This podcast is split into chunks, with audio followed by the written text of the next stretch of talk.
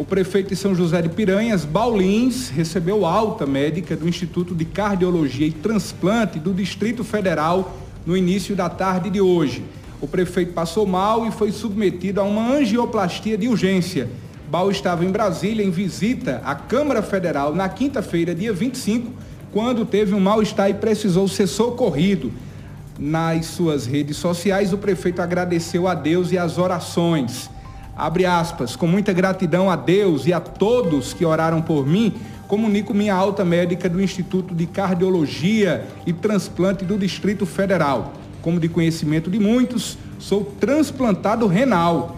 Haverei de embarcar hoje para Fortaleza, onde passarei por um check-up com a equipe médica que me acompanha rotineiramente e logo após retorno para São José de Piranhas.